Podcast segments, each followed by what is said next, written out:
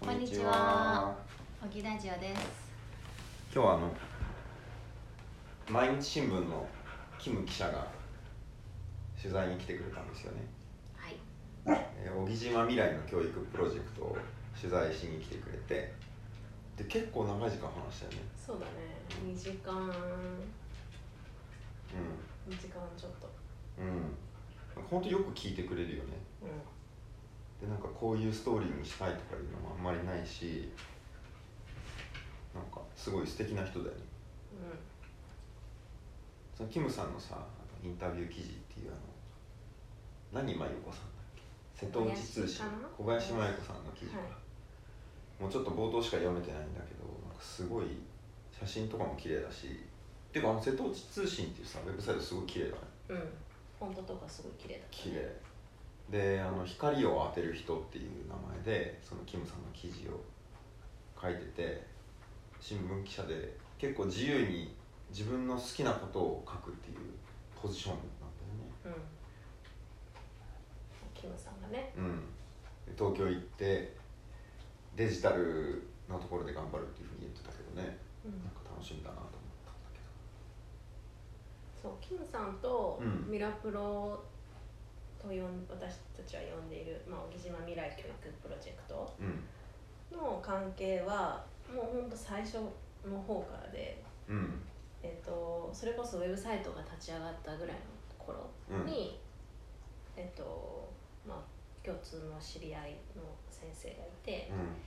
えっと、その先生を通じてキムさんは知ったみたいなんだけども、うんうんそこからのお付き合いだからもう1年半ぐらいそっかそう1年半近く一回記事にしてくれたのいやもう何回かかなそうかでなんか今回はもう東京に転勤になる前の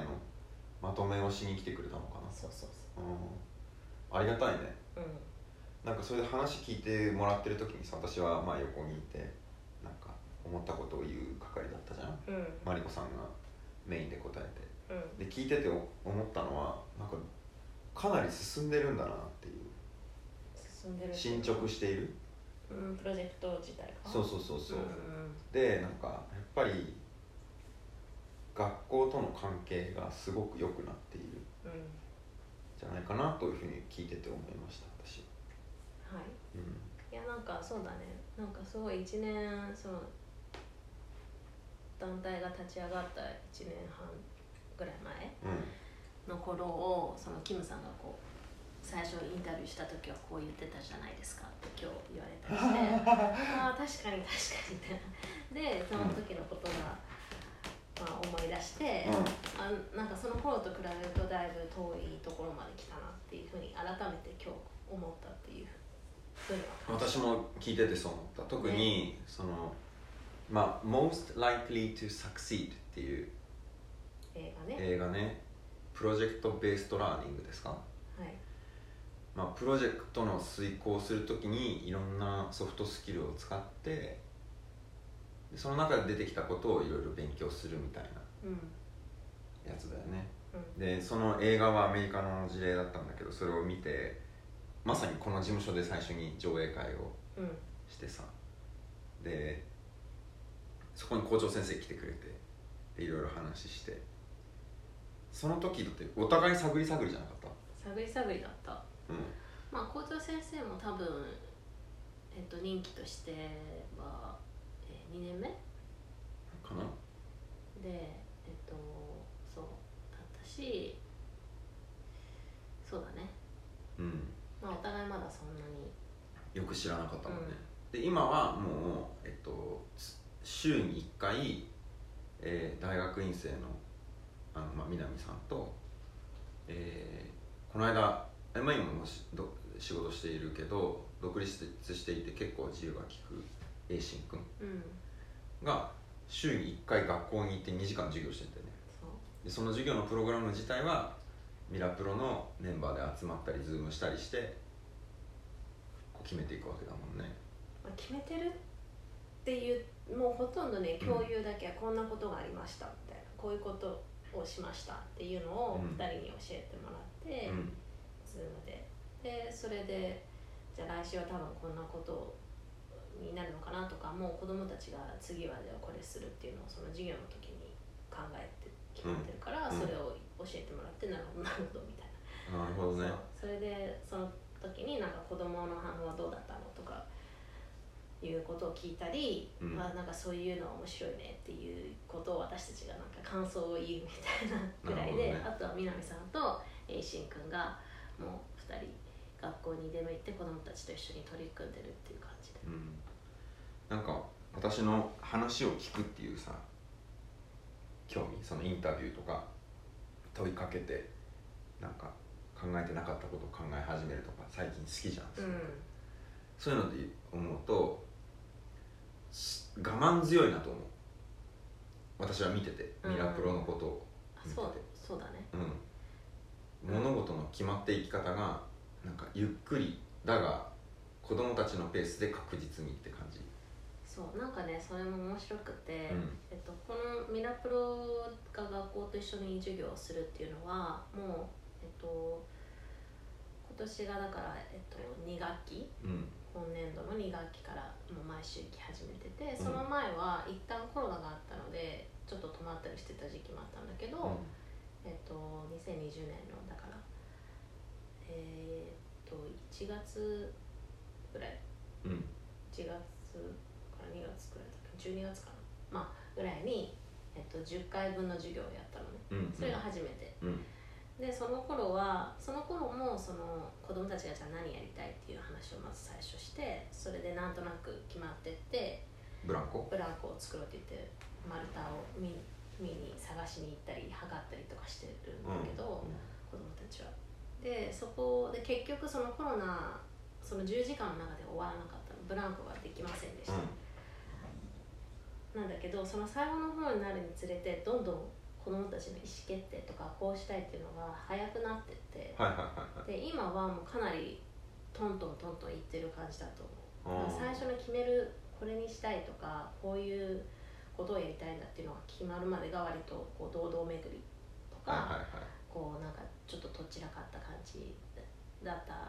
だけどもう決まったらすごく早かった、うんその最初の頃のってさ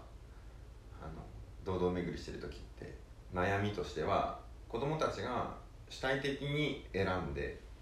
主体的にモチベーションを持って主体的に考えてっていうのを大目標っていうかまあベースにしてるんだけどうその何しようかとかんうんまあ言ったってさあ自由にしてくださいっていうのってすごいむず矛盾してるじゃん言葉が、はい自由にしなさいって言われたらそれでやってる自由って自由じゃないじゃん本うん当、そこの本当難しいポイントだったのかなと見てて思っうんうん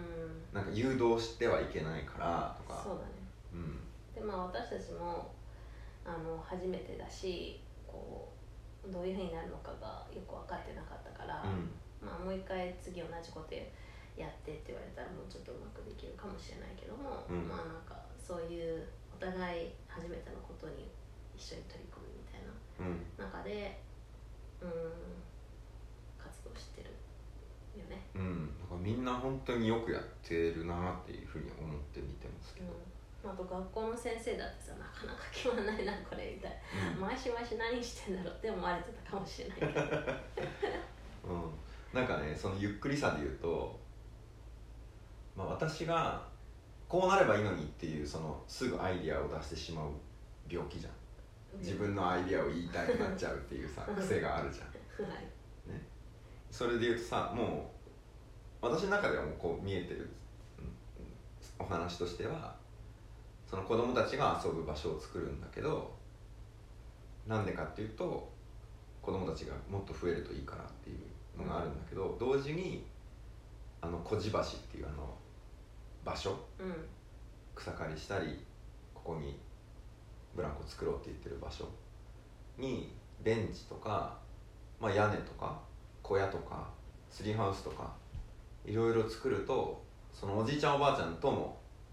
交流できる場所になるとか、うんうんみんなの憩いの場になるといいよねっていうゴールだとするとうんじゃあまず手心のところからブランコ次ベンチ、次これ次これっていうふうにやればいいじゃんと思うわけう私んは。それってなんかすごくさゴールがあってで現状があって間を埋めていくっていう作業でさすごい仕事っぽいから、うん私は癖でそう考えてしまうのねうんそこに誘導しないっていうのが強いなと思ったのがうんもう一つゆっくりだなと思った話していい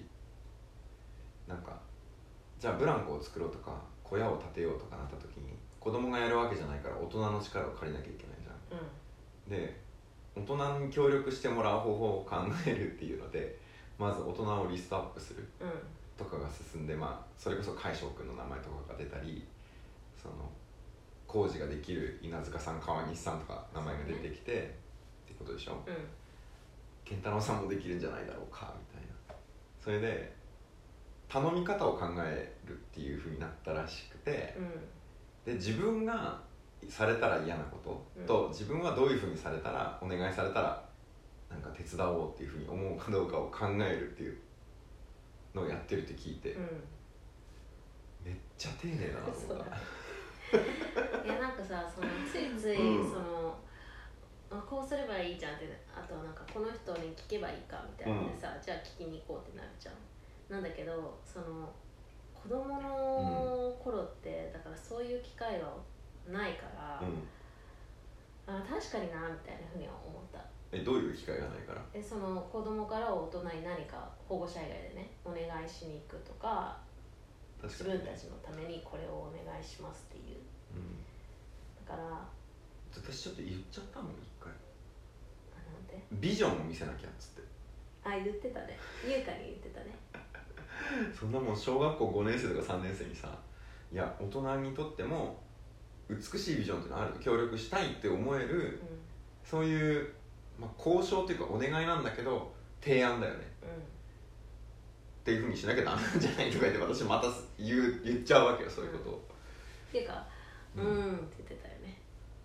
言ってたかうんまあ完全に理解したかはわからないけど、うんでも栄心君とか南さんはそういうふうに言わずこうこういうふうにやればいいじゃんとかそうだね最短距離いかないんだよねだから多分じゃあどうやったら快くうんやってくれるって言いたくなるかなみたいな感じで言ったんじゃない、でそれそれでじゃあどういうことを言われたらいい気持ちになるか悪い気持ちになるかっていうのを上げてみようとかってなったのかなうんそうだねうまあ、私はビジョンを出さないと手伝ってもらってるというだけっていう事実は変わらないからん同じ方向を向くようにするのがいいだろうなと私は思うのね、うんまあ、子供たちにさ大人を動かすためにビジョンを提示してうん共通のウィンウィン関係を築いてプロジェクトを推進させなさいって言ったってそれは無理だわうんな、それなんかあのビジネス本に書いてあるやつうん、まあっていうか物事をみんなで進めようって言ってリーダーシップ取る人って必ずそういう形だと思うけどねうんだけど子供にそういうことを言ってもさうんそうわだからねないでしちょっと学校のこと聞いていいょはいなんか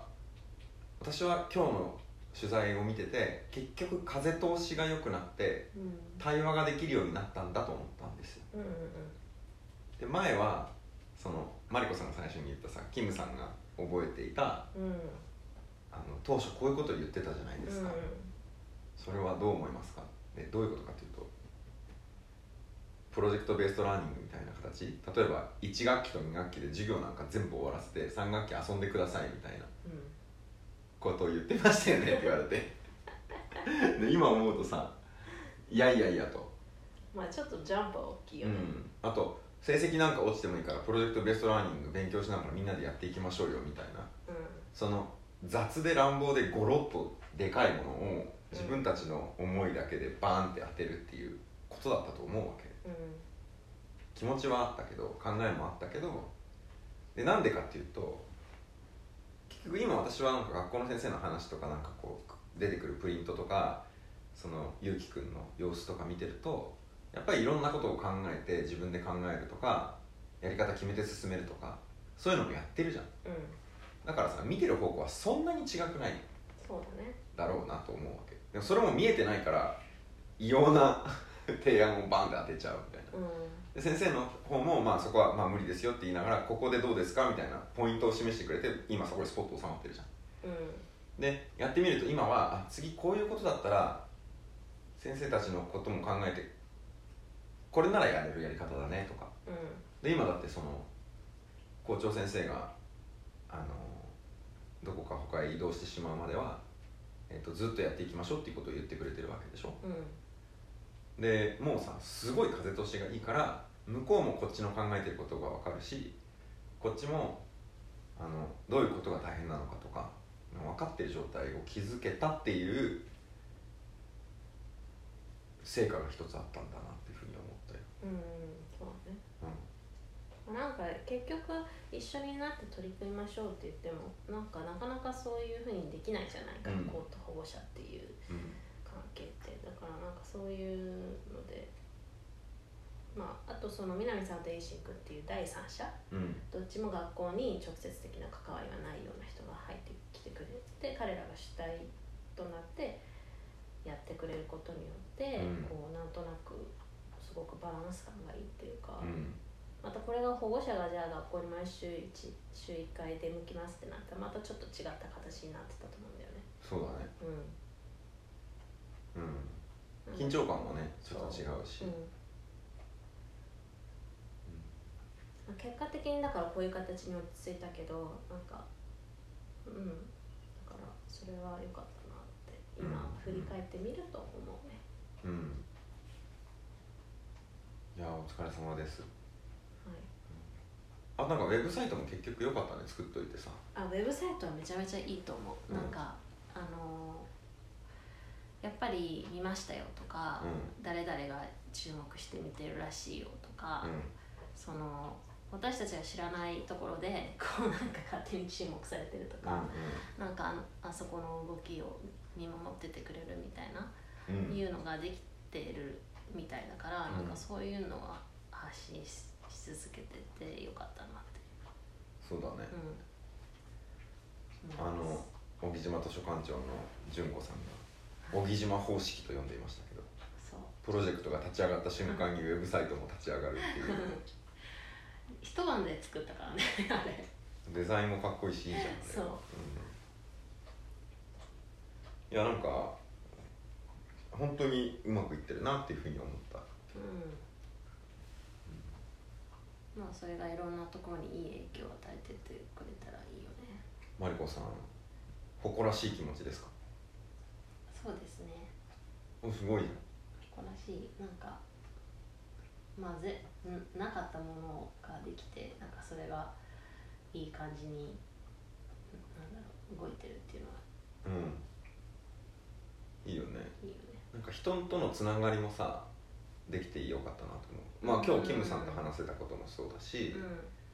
あのエイシンくん南さんとかとさ、うんうんゆきみ先生とさうんなんか あの人狼やったりするじゃんそうだね空いた時間にやら面白かったよね面白いいゆやきみ先生って今大木小中学校では、あ2週間に1回ぐらい来て授業してるらしいうんそっかでなんか小木のことすごい好きじゃんうんであのゆくるにこうなんか泊ま,、宿ねうんうん泊まったりしてねすごいいいなと思ってでもう笑ったのがあのなんか人狼って人を騙すゲームじゃんうんでその雪見先生と南さんが「そのあなたは人狼ですか?」って言って「私は人あの私は市民です」とか言うと「えでも嘘かもしれないじゃん」みたいなそのめっちゃ そのなんていうのいやそういうゲームなんだけどっていうところであのなんだろうあの驚き方っていうかさこれ人が信じられないみたいなふうに言っててなんかでも学校の先生とさ人狼するって不思議なことだと思わないまあそうだね、うん普通の学校だったらそんなねフランクな付き合いはできなさそうだもんね、あとそのこの間二十歳になったばかりのエイシン君にはい僕が僕もね別に苦手じゃないと思ってたのよう人狼、うんっていうかもうあちこちでこう嫌われるぐらい、あそうのね人を騙してやってきたのん、に、うん、いやエイシー君も上手だったねめちゃくちゃ上手でなんかなんか知らないけどパターンなのかな、うんめちゃくちゃはめられてもう逃げ場がなくなって「どうなんですか?」とか言われて「あうあうあう」ってなってたでしょ私い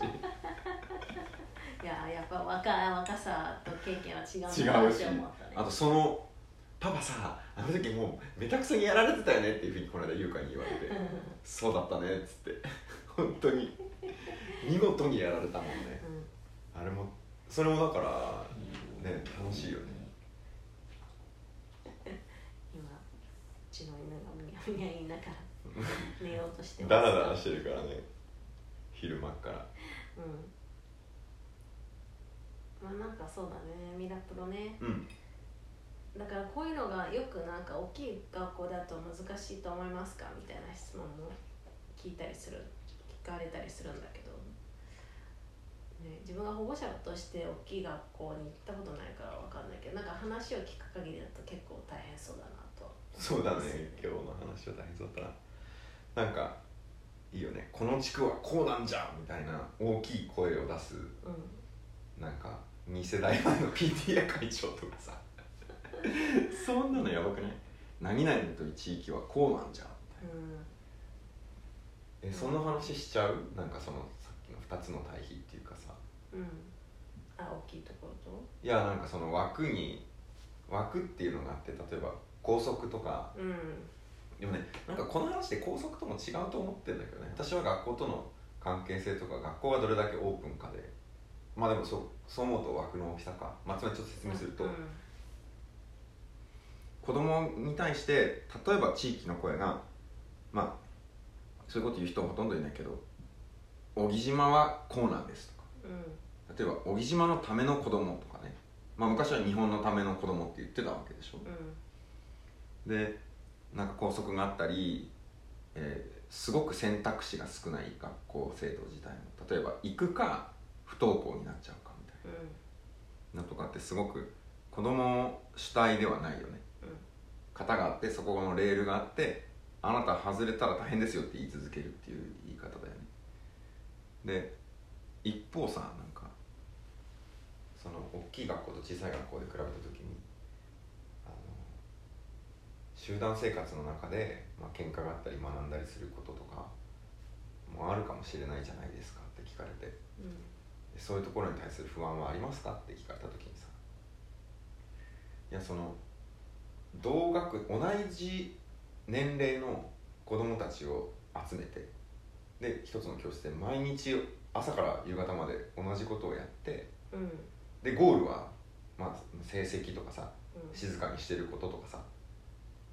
いう状況って学校出た瞬間になくなるじゃん。うんでも、まあ、特に私のような今の働き方とかだといかに逸脱するかとかうどう結出するかとか、えー周りの人たちとに価値を出すっていうのは違いを出していってこう話し合いながら何かを達成するとか、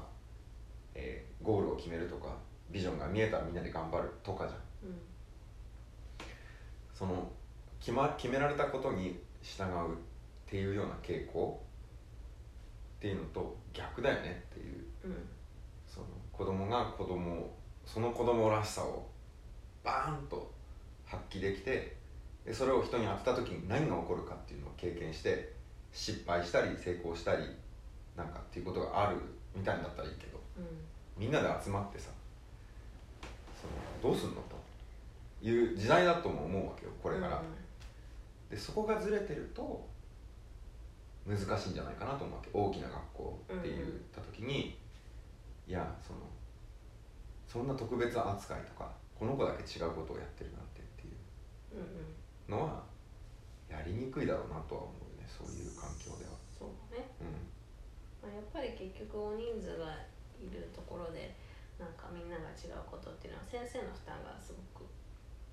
んうん大きくなるはずだろうから人数は足りてないだろうね、うん先生のねあと例えばさ海外を見るとその先生が前で黒板とかホワイトボードの前にいて全員が1個ずつの机を持っていて前を向いてる状態うんの授業が一切ないところだってあるわけだからね、いや私もさなんか思い返してみれば、イギリスの小学校通ってたんだけど、現地校うんそうじゃなかったね何個かの,、うんその子供が5人ぐらいのグループで一つの塊みたいな、はいはいはいそうそううんでだったねであんまり先生が授業前で話してる記憶もないんだよねなんかいろいろうろうろ歩きながら話してた気がするああそうだねうんああ生徒たちの間を歩そうそうきなそうそうそうながら、うん、まあそれはさ一つのやり方だし、う他のやり方もあるだろうしんうんそこまで取り外して考えるとするとね要は今やってるのが正しいっていうところからそういう先生もいるじゃんいうんやそんなことしてたらあなた将来不幸になるよみたいなうんそれってやっぱりいろんな子供を見てると、まあ、例えばドロップアウトっていうのは幸せな結果につながらないとかそういうのを経験を経て自分で固めてった方っていうのがあるのかもしれないからうん別にその人のことを責めるわけではないがいろんなやり方がある中でどれを選ぶかっていううん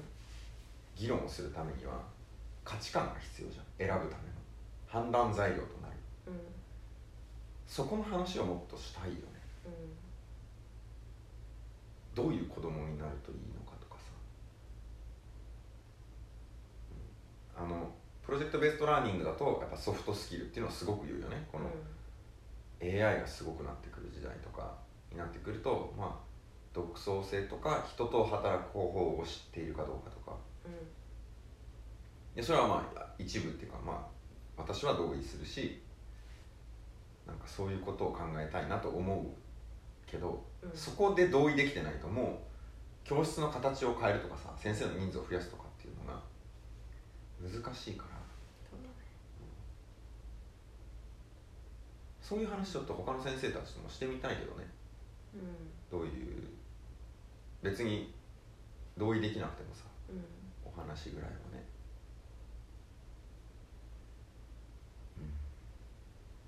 うん、なんかでもそういうことを考えることができて今日の取材も良かったしうんプロジェクト自体もなんかそそういう問いを発するプロジェクトになってるから、うんまあ、素晴らしいねと思って見てますうん子供は楽しそうにしてるよね学校いいよねうん校長先生もね、そうだねうん、なんか試してみるとかオープンだったりでバランスも取れてるじゃんうん何もノリノリでさいいですねやりましょうみたいな形でもないわけじゃん、ねうんまあちゃんと自分の意見も述べてくれるしうんねえ学校の先生ってずっと苦手だったんだけどさうんうん小学校から大学までずっとようもちろん仲良い先生とかいたけどね高校の物理の先生とかさんうん音楽の先生とか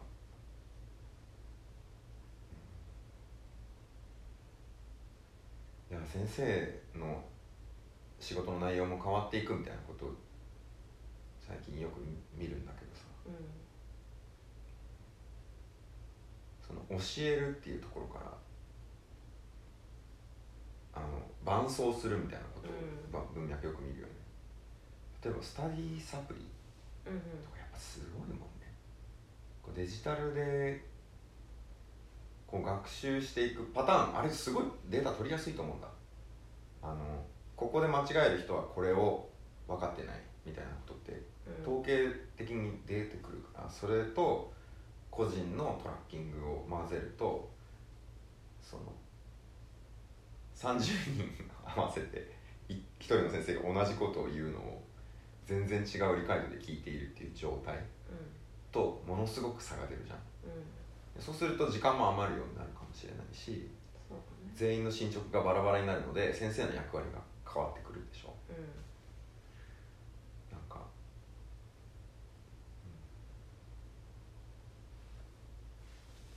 まあそうだね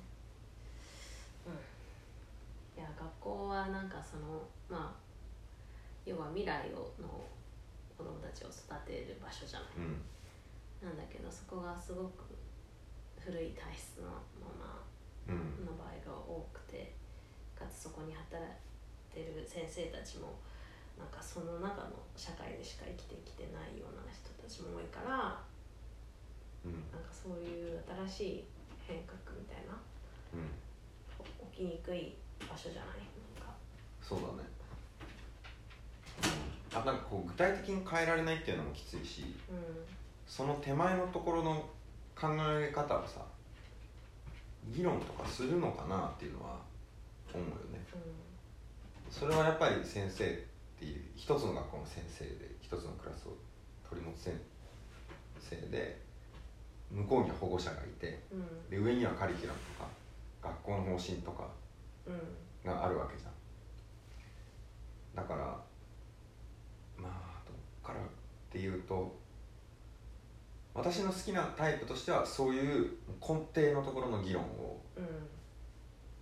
んもっといろんなところでしていくっていうのがいいのかなと思うんだけど、ううんなんかそういう意味ではそのやっぱり最初、まあ、ミラプロについて言えばん「もうすで Likely to Succeed」の映画を最初見て、うんそれがそのディスカッションのベースになっていたっうんうんていうのはすごくあの映画でその後ディスカッションでみんなで考えていくっていう方法はすごい良かったなってうんそうだね思もうねう一回ぐらいなんかあるからもしんないね、うんなんか映像作品でさ、まあ、YouTube とかにさゴロゴロあると思うわけ、うんそういうのってなんかそれを常に勉強しながらっていうことじゃなくてもいいのかもねやっぱりコアのその考え方みたいなうんところとかインパクトの大きいものを見て触発された上で自分たちのプロジェクトを進めるとかうん話し合いを始めてみるみたいなそしてミラプロ特有のゆっくり さで確実に進んでいくというねうんでもなんかタイミング的にもう一回ぐらいなんかこうそういう議論の会うんそれは学校の人も含めてとかうん地域の人たちと一緒にとかまあそうね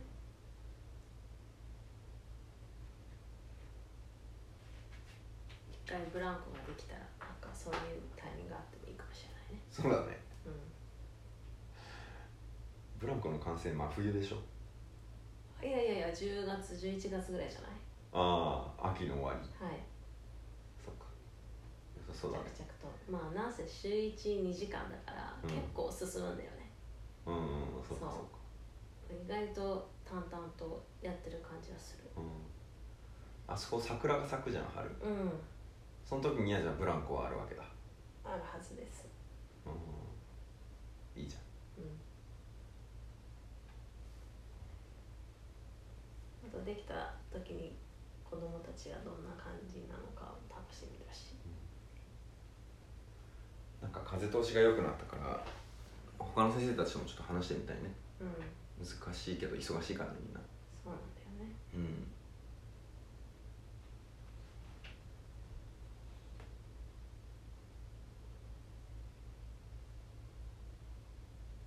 こんな感じかなそうですねなんかミラプロ良かったね、うん